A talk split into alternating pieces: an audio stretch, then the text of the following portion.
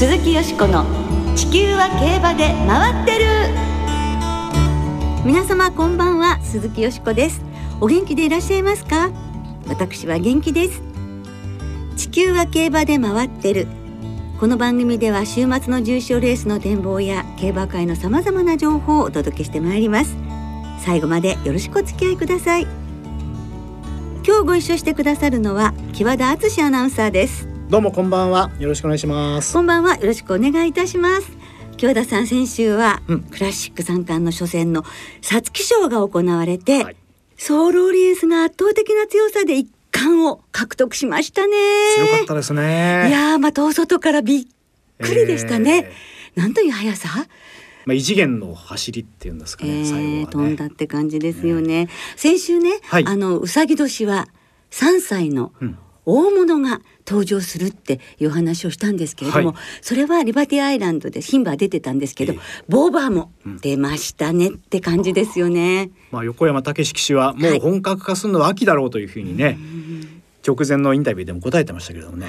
どれだけ強くなるんだって話ですねけど楽しみですね。えー今年はボバ牝馬ともに三冠初戦で強い馬が現れました。まあこの後どんなレースを見せてくれるのか本当に期待が膨らみますが、え地方北海道競馬では一つ下の世代の馬たちによる新馬戦が水曜日に早くも行われています2023年日本で最初の2歳戦を制したのはミッキーアイル3区のボバクリスタライズでしたはい。母父がキングカメハメハ。三代母がマストビーラブドということで、三区にはね、ラインクラフトとかアドマイヤロイヤルがいるこのボケということになりますね。まあ楽しみですよね。北海道では早くももうスタートしてるということです。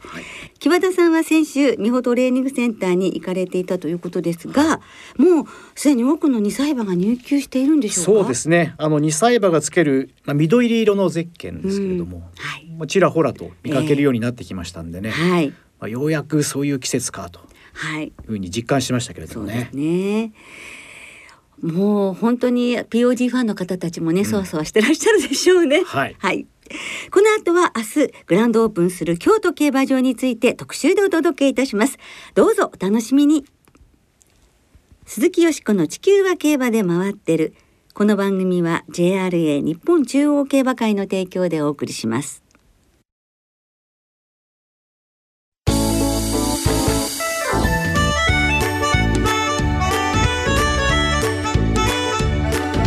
鈴木よしこの地球は競馬で回ってる。いよいよ明日グランドオープン。新装京都競馬場の見どころをご紹介。ということで今日は明日グランドオープンする生まれ変わった京都競馬場についてお届けしてまいります。スタンドの改築、馬場改修、旧車の改築を含めた施設全体の整備工事をおよそ2年半にわたって行ってきた京都競馬場がいよいよ明日グランドオープンするということで本当に楽しみですけれどもね。ねもうすでによしこさんははい。現地に行かれたそうじゃないですか、はい、先週内覧会で見てまいりました。で、京阪電車がはい。淀駅のホームに滑り込むと、車窓から素晴らしい近代的な京都競馬場のスタンドの姿が目に飛び込んでまいりまして、思わず息を飲みました。はい。ーもうそっからなんか、わべ、世界？へーすごいんですよ。ぜひ見てみたいですねそれね、うん、その生まれ変わった京都競馬場の見どころを、はい。グランドオープン直前の大変お忙しい中京都競馬場の松田慶作場長にお話しいただきました。お電話で伺いましたのでお聞きください。松田場長いよいよ明日オープンということで、はい、今どんなお気持ちですか？やっと間に合ったなと、あのお客様を迎えられるんだなという感動とドキドキでいっぱいでございます。いやーそうですか。ドキドキもしますよね。はい、はい。もう準備万端でございますか。そうですね。一応あの準備はきちんと整ったつもりでございます。いやーまずはあの長年親しまれた円形から楕円形に変更されたパドックについて教えていただけますか。はい、円形のパドックというのは確かにあの京都競馬場の名物でありました。しかしながらあのう馬の歩様を見るには直線が最も見やすいということを言われております。はい。そこで、えー一周約140メートルの楕円として今回改修させていただきました。はい。あの馬もまっすぐ歩けるということで馬にとってもいいんでしょうか？あずっとあの例えば右回りなり左回りなり片側ばっかりに歩いてるとやはりそちら側が硬くなるという声も、えー、機種から聞いておりました。ね考えてみたらぐるぐるね回るところを回ってたわけですもんね、はい、そしてまたファンにとっては真横からじっくりと馬体が見られる、はい、ということになってさらにファンにとっては嬉しいパドックリンクというものができたんですよね。そうですね。あの1階からつまりあのパドックの同じ高さからだけではなく2階にも、えー、円形円形状のものを作りましてそちらからも見られると360度と取り囲むパドックリングを新設しております。はい、私もあそこぐるっと歩かせていただきましたけれども、どこからも本当にパドックよく見えますものね。ありがとうございます。ね、ただあのしあのちょっと寂しいと思ったのはかつてパドックの中央にあった餅の木ですよね。はい。はい。おっしゃる通りだと思います。はい。この餅の木はどういうふうになったんでしょうか？あの長いこと京都の出走馬たちを見守ってきた餅の木はですね、今般の改修によって移設しようという話がございまして、一緒にお引越しさせようと思ったんですけども、ええ、どうしてもですね、木の中の部分が朽ちておりまして、移設が叶わなかったためにですね。失礼ですがあの輪切りにさせていただいて、それをあの餅の木時計として、ええー、新スタンドの2階に展示しております。はいまあ、その中が空洞になっているぐらいなんかもう命がけじゃないですけど長年にわたってパドック見守ってきてくれたんですね。おっしゃる通りだと思います。ねそして新スタンド2階に時計として生まれ変わったということで拝見しましたけれども、はいはい、あのその空洞になったところが綺麗なブルーに埋められていて。はい。ねあの素敵だなと思いました。ありがとうございます。ぜひあの皆様にあの見ていただき、また写真も撮っていただきたいなと思います。はい。これからはスタンドの2階で時を刻んでいく餅の木ということになりますね。はいありがとうございます、そして旧パドックの後も素敵になってましたね。あの旧パドックあのちょっと位置は少しずれるんですけども旧パドックの名残を残してですねあの人工芝をあ植え植えております。はいなんかこう憩いの場としてね皆さんくつろげる感じですよね。はい。あそこなんかサークル広場として呼んでます。はい。パドックのビジョンもあの位置が高くなってすごく見やすくなったんですよね。そうですね。ねあの建物からあの高いところからもパドックが見れるようにということで、こう2階、3階、4階、5階からもパドックが見れる作りにしておりますので、はい、その時にまたあのオッズなりレースなり見やすいようにということで位置を高くしております。はい。なんかいろんな競馬場でこうあここがこうだったらいいのにこうだったらいいのにっていうところが全部こう京都競馬場の新しい競馬場はそういう意見を取り入れて本当にこう至れり尽くせりみたいな部分がありますね。皆様からいろんなアドバイスをいただきましてですね、うん、本当にいい競馬場ができたなと。まあ我ながら自負しております。よろしくお願いします。パドックビジョンの裏側ですけど、はい、三冠馬メモリアルロードが新設されましたね。はいはい、とっても綺麗で、あのまるでイングリッシュガーデンのようだったんですが。ありがとうございます、ね、京都競馬場といえばあの菊花賞秋華賞で牡牝の三冠達成の期待がかかるやはり競馬場だと思っております、はい、そこで歴代の三冠馬を称えるまあいわゆる伝統的な意味合いを持ってですね三冠馬ロードまたすぐ近くにあるゲート三冠ゲートというふうにえー、新しく新設させていただいております。はい、おしゃれですよね。ありがとうございます。歴代14頭の三冠馬の馬像が並んでいます。はい、だから一頭一頭見ていくとあのとってもこう皆さんね思い出とともに見つめることができるのではないかと思いますしそうですね、うん、あそこにたくさんの木も植えられていて、はい、あの木々も年々育っていくかと思うと、はい、あの何年かしてあのエリアっていうのはまた別のね美しさがあるのではないかと思いました。そうですね、うん、5年ほど経っていた経ったらおそらくあのすごい素敵な森になると思いますんでもうちょっとお待ちください。はいわかりました。長生きしたいと思います。ありがとうございます。そしてスタンドですが新スタンドはゴールサイド、はい、旧ビッグスワンがステーションサイドと立地が分かりやすい名称に変わりましたね。はい。今般あの競馬場全体にですねあと2年後にあの京都競馬場が100周年を迎えるということで100周年という意味のセンテニアル、はい、センテニアルパークというあニックネームを付けさせていただきました、えー、ちょっと聞き慣れないセンテニアルという言葉を使ったもんでですね、はい。その中身についてはなるべく分かりやすくしようということで職員みんなで考えましてですね、ええ。各所あの分かりやすい名称を付けさせていただいております。はい。7階建てから6階建てに変わったということで、はいなんか天井も高く感じました。そうですねあの今般の改修のコンセプトが明るく過ごしやすいということをテーマにあの取り組んでおりましたんで、えー天井を高くしてなるべく広々と見えるように、はい。またあのお客様の座席の間隔をなるべく広く取ろうとはいいうことで、快適でゆったりできるような仕様にしております。はい。またフックがついたりね、物が置けたりとかして、少し座席も広くなったんですよね。座席自体もね。はい、はいありがとうございます。はい。それから女性にとって嬉しいのは、あの女性用の化粧室が増えたこと、はい、それからパウダーコーナーができたり、はい、あの馬女スポットも綺麗でしたね。あありがとうございます。10畳10個の競馬場の中では一番広い馬女スペースとなっております。はい。で中はなるべく明るくおしゃれにということででまたあの中のトイレの鏡がですね、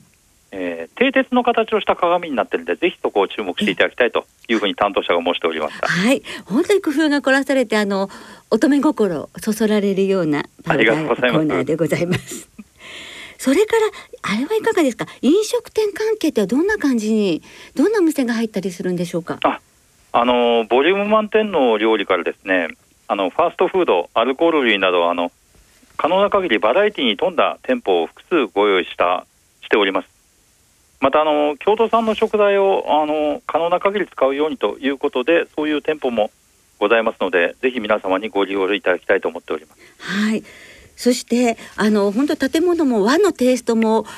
あったり京都らしさっていうものもね壁紙にそういう京都らしさを感じたりということで非常に落ち着いた、あの感じもしてとてもそのあたりも工夫されてるなと思いました。ありがとうございます、はい。それから新スタンドの2階は馬化専用のフロアとなるなどキャッシュレス化とかデジタル化も進むっていうことでしたよね。はい場内各所まあ、えー他の競馬場よりいち早く取り入れてええ、馬化投票所つまりは馬化で、えー馬券を出す発売機というものをですねが全体の約半数を占めておりますはい。またあの指定席ではグルービューというアプリを使ってレースを楽しむこともできますそして馬場も改造されたということなんですけれど、はい馬場も本当美しいですね。ありがとうございますいやもうね感動の連続でした。はいはい。で馬場どんな工事が行われたんでしょうか？はいあのー京都競馬場の路盤改造工事は29年ぶりうんと。なりますはい。もともと京都競馬場自体がですね競馬場ができる前は、えー沼湿地帯だったもんでですねどうしても水の問題、えー水がなかなか排水性が悪いという問題がございましたはい。今般の工事において、えー排水性を高める中で可能な限り良い馬場でレースができるようにというふうに取り組みましたはあ、競馬ファンに誇れる良い馬場を作ろうというスローガンの看板を拝見しました。そのスローガンのもとはい取り組んでくだあの皆さんその工事の方々が取り組んでくださったそうですね。そうですねあのー工事の前は雨が降るとすぐ重重不良になってたんですけども今般の排水性を高めたことによってなかなかは芝コースは馬場が悪くならないのではないかと我々も思っております。コースの、えー形状に大きな変更はございませんがはい。4コーナーのカーブが少し緩やかになったことでね3コーナーから馬たちが下りになって勢いがついて以前でしたら外に吐き出されるような感じで4コーナー回ってたんですけどもあのき綺麗に全ての馬が4コーナーを回って力通りのレースができるのではないかと期待しております、安全性が高くなったということですね。おっしゃる通りですね。はい。人馬に優しい競馬場になったと思っております。はい。そして厩舎エリアもどうでしょう、変わったでしょうか？はい。あのーどうしてもここ数年、えー暑熱対策ということを JRA ではテーマにやっておりました。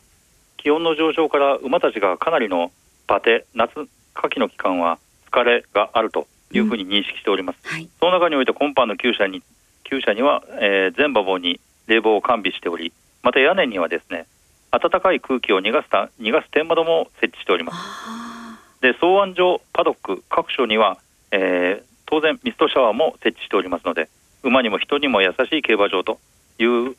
ふうに思っております。はい、えー、その他ここはファンの皆様にもぜひ知っていただきたいというところがあれば教えていただけますか？はい、京都競馬場の前にあの実は京阪電車が通っておりまして、はい、京阪電車の淀駅から、えー、連絡通路を通ってそのまま競馬場に入ると、入れると。その京阪電車の車窓からでもワクワク感が高まるような外観にまず意識いたしました。ああこれなんだろうというような感じでですね行きたいなと思え思えるようなワクワク感を期待しております。はい、またあの場内では先ほど言いましたように明るく過ごしやすいをテーマに取り組んでなんでよしこさんがおっしゃったように少しだけ和の雰囲気を取り入れた京都らしい競馬場になったのではないかというふうに考えております。はい。さっきあの食事のところでお話があったように食堂でも京都の素材にこだわったお料理もあるということで、はい、多分京都の地酒もねまあもともと京都競馬場にありましたけれども、はい、そういったものも楽しめると思います。ありがとうございます、えー、まだまだねこの短い時間ではご紹介いただけない真相京都競馬場の見どころたくさんあると思うのですが、はい、残念ながらお時間が来てしまいました、最後に松田城長からファンの皆さんにメッセージいただけますか？はい。明日の第一レースは京都競馬場としては902日ぶりのレースとなります。確かあの京都競馬場が工事に入る前最後のレースを勝ったのは和田隆二騎手でございました、はい。えー、果たして明日の第一レースはどの馬がどの騎手が新しくなったゴール板を駆け抜けるのかあの私も期待しておりますしぜひ皆さんもご注目いただきたいと思っておりますのでよろしくお願いいたします。そうで新装京都競馬場第一レース。ぜひね生で見たよってね自慢したいですね。そうですね。あのそうしていただくとありがたいですね。はい。2000メートルの芝でございますはい。ね、はい、2000メートル芝からということになります、はい、あの本当にまた迎えることを楽しみにしております。ありがとうございます、ね、たくさんの皆さんに楽しんでいただけることを私も願っております。ありがとうございます、うんどうも今日お忙しい中ありがとうございました。こちらこそどうぞよろしくお願いいたします。はい。こちらこそ楽しみにしております。はい。今日は JRA 京都競馬場松田慶作場長に真相京都競馬場の見どころをご紹介いただきました鈴木よしこの地球は競馬で回ってる。ここからは週末に行われる重賞を展望していきましょう。週末に行われる重賞今週は土曜日に福島で福島牝馬ステークス日曜日には東京でフローラステークス京都でマイラーズカップが行われますまずは日曜日東京で行われる G2 フローラステークスを展望していきましょう、はい、このレースの2着馬までにオークスの優先出走権が与えられます、はい、よしこさんはこのフローラステークス、はい、はい。もうどの馬も権利取ってオークス行きたいですよね。そうね。そういう馬たちが揃いました。はい、いやいやいや、四と選びましたので、うん、あの申し上げていきますね。はい、えー、イングランドアイズ本命にしようかなと思っています。はい、ヌーボルコルトの、えー、娘ということで。クイーンカップ4着差のない4着でしたよね。ハーパーに勝ったりデビュー戦で、はい、そしてまあここおハーパーが桜花賞4着になりましたからね、うん、それから輸送ももうねクイーンカップでは輸送を経験してますでしょ？それも強みだと思いますので、高度計でした。イングランドアイズ。そしてクイーン・オブ・ソウル、うん、ティファニー・ドンナこれはドゥラメンテの子供でおばあちゃまがラグズ・ツーリッチとい。うことですからね、はい、上流血ですね、うん、そしてあのエピファネイアを父に持ち母父がウォーエンブレムのブライトジュエリーですね、うん、一勝馬なんですけれども4馬身ね、話したあのあのデビュー戦は強かったですし、うん、ウォーエンブレムの血をねやっぱ本当貴重なので、残していくためにもね活躍を祈っております。はい、というわけで1番4番12番14番の生まれんワイドのボックスです。なるほど。はい清田さんは？僕はクイーンオブソウル、まあ、よしこさんも挙げていましたけれどもね、まあ、今年はあの津村騎手にちょっとね注目してるんですけれども、ここまで年明けから随分好調に勝ち星を重ねてきてますし、ねうんはい、まだ G1 のタイトルはこのジョッキーありませんけれども、はい、今年はどっかのタイミングで大きい仕事をするんじゃないかなというふうに見てるんですけれども。ね、ね、そうなってほしいですよね、えー、津村騎手のクイーンオブソウルに注目してます。はい。さあ続いて京都で日曜日に行われる芝 1600m の G2 マイラーズカップを展望していきましょう、はい、新装のグランドオープンの京都競馬場。初めての重賞になりますけれどもね、はい、えー新総合初めての重賞になりますがこのレースの勝ち馬には安田記念の優先出走権が与えられます。21日金曜日正午の京都の天候は晴れ芝ダート両馬場。そしてレースの行われます23日日曜日京都は晴れ時々曇りの予報が出ています。ねさあ。さあこのレースですけれどここでね、ええ。賞金加算したいっていう馬も多いですよね。はあ安田記念に目指してということで、えージャスティンスカイ、はい北さんブラック3区ね大活躍ですけれども、えー距離は3戦3勝ですよね。そして右や右回りも大丈夫ということで、んそして3走前から1600メートルにあの転向してから、はいず3連勝ですからね非常に楽しみですよね。えはい、期待しています。ジャスティンスカイが、えー本命、そして、えー連覇を目指すソウルラッシュ、はい。それからやはりオープン。京都競馬場は僕の庭ですとおっしゃる武豊騎手、黙ってないと思いますよ、最初の重賞ですからね。ね。はい。エアロロノア。さらに1キロ斤量が軽くなるマテンロオリオンうん。ということで4頭のボックスに生まれんボックスにしたいと思います、はい。木和田さんは？私は迷ったんですけれどもねやっぱり京都競馬場のオープンですからまあミスター京都競馬場というとちょっとね語弊があるかもしれません。やっぱ武豊騎手じゃないですか、ねえ。まあ、あの現役でもこの京都競馬場では1381勝をマークしてこれ圧倒的な位。置抜けてますからね。ダントツ、まあ、だから通算の勝ち倉の3分の1以上、ええ。京都でマークしてるってはい、ことだからになりますから。十条の中で一番京都でご本人自身も勝ってらっしゃるんですもんね。そうですよね。ね。ですからまあ終わってみたらやっぱりあ武豊騎手かっていう気が するのでっていう。はい。ええ。エアロロノアに注目してみたいと思いますけれどもね。はい、さあでは皆さんからのメールもご紹介しておきましょう。はい、お願いします。えー、ポカポカ湯たんぽさんから、まあ、先週の中山グランドジャンプは九州サンバ色ごとしが勝ちましたついに九州サンバが G1 を勝ちましたこれからも九州サンバの活躍に注目したいですフローラステークスはオークス馬ヌーボレコルトの娘イングランドアイズに期待しています。さあ中堅さんからもいただきました。マイラーズカップは武豊騎手騎乗のエアロロノア。フローラステークスは混戦ですが経験豊富なゴールデンハインドを狙ってみます。オーサムエアプレインさんからマイラーズカップはジャスティンスカイの連勝フローラステークスはドゥムーラン福島牝馬ステークスはステラリアが本命。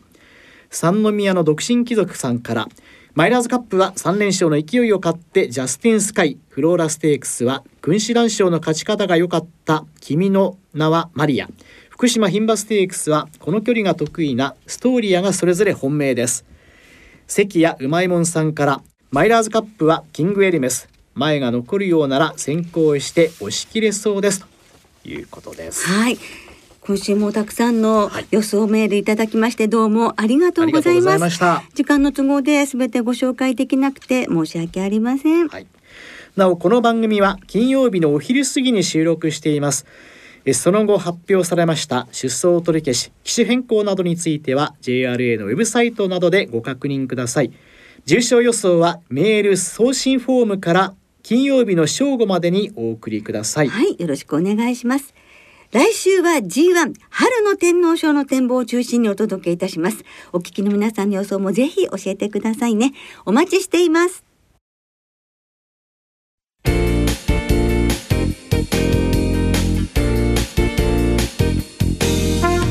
今週もそろそろお別れの時間となりました。今週末は開幕週を迎える東京と京都最終週の福島3つの競馬場でレースが行われます今週も春の3歳重賞3歳リステッドレースはワイドがお得です。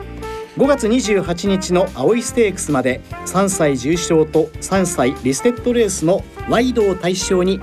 通常の払い戻し金に売上の5%相当額が上乗せされます今週末は先ほど予想したフローラステークスが対象レースとなりますそして今週は東京競馬場と福島競馬場を事前にインターネットで指定席券入場券を購入された方に加えて事前予約なしの当日現金発売でも入場ができるようになっています、はい。なおリニューアルオープンを迎えます京都競馬場は今週と来週は指定席券入場券を事前予約された方のみ入場ができます。当日の現金発売はありませんのでご注意ください。詳しくは JRA のウェブサイトなどでご確認ください。はいその京都競馬場ですが明日午前9時からパドックにおきましてオープニングセレモニーが行われて、はい、理事長の宣言とかテープカットもあるそうなんですが、うん、松田場長も出席されるそうでございます。本当に楽しみですね、はい、そうですね。はい。そのグランドオープンする京都競馬場でのレースをはじめ週末の競馬皆様存分にお楽しみください。お相手は鈴木よしこと木和田敦でした。また来週元気にお耳にかかりましょう鈴木よしこの地球は競馬で回ってるこの番組は JRA 日本中央競馬会の提供でお送りしました。